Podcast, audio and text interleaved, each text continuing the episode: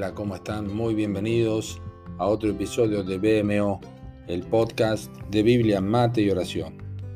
Estamos prácticamente en la recta final de mm, la lectura del Nuevo Testamento y la lectura de toda la Biblia que nos ha acompañado durante este año a través de nuestro plan de lectura cronológico. Hoy estamos leyendo el libro de Filipenses, los cuatro capítulos, el libro completo de Filipenses, y nuestro episodio de hoy se titula Pensado para pensar bien. Aquí están los versículos. Por nada estáis afanosos, si no sean conocidas vuestras peticiones delante de Dios con toda oración y ruego, con acción de gracias, y la paz de Dios que sobrepasa todo entendimiento guardará vuestros corazones y vuestros pensamientos en Cristo Jesús.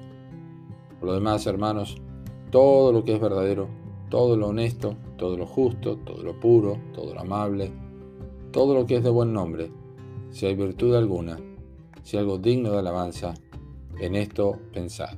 Esto es Filipenses 4, versículos 7 al 8.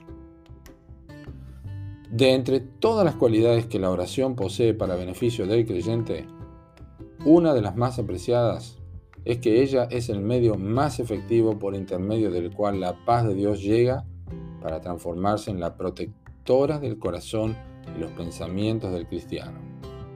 La paz de Dios, una expresión única en el Nuevo Testamento que aparece solamente en el texto de hoy y que es una experiencia de comunión con el Hijo de Dios y que el Hijo de Dios tiene con él, se diferencia de la paz con Dios, que es una experiencia de relación como resultado del nuevo nacimiento, o sea, la conversión.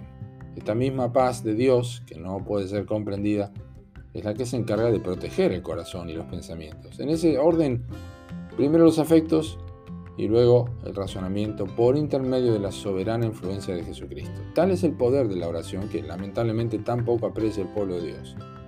Sin embargo, y aun siendo cierto que el Espíritu de Dios opera sobrenaturalmente en los creyentes, otorgando esta paz en contraste con la ansiedad del afán, es igualmente cierto que el intelecto es despertado para escoger sabia y adecuadamente las cosas en las que concentrará su atención, es decir, sus pensamientos.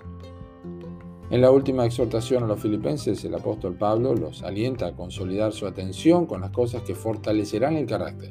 Todo lo que es verdadero, todo lo honesto, todo lo justo, todo lo, que fortalecerán la pureza, todo lo justo, todo lo puro, todo lo amable, todo lo que es de buen nombre, de manera que puedan hacer las elecciones adecuadas en la mente. Si hay virtud alguna, si algo digno de alabanza, en esto pensar.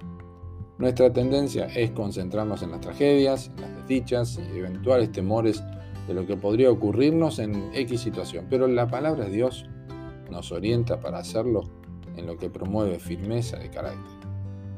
En cierta oportunidad un barco hacía su incursión al puerto a través de islas cercanas a la costa cuando una dama preguntó al capitán de la nave si sabía dónde se encontraban las rocas y bancos de arena. No, señora, respondió, pero sé dónde se encuentra el agua profunda. De la misma manera nosotros debemos preocuparnos por lo que sabemos y no por lo que no conocemos. La oración es lo que da inicio a este proceso. La oración es un ejercicio que, entre otras cosas, está pensado para hacernos pensar bien.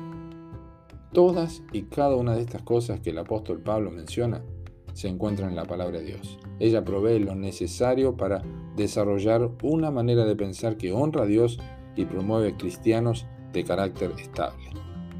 Orá con la Biblia, derrotá el afán con esta práctica y disfrutá de la paz de Dios que resulta de obedecer su prescripción infalible. Que Dios te bendiga.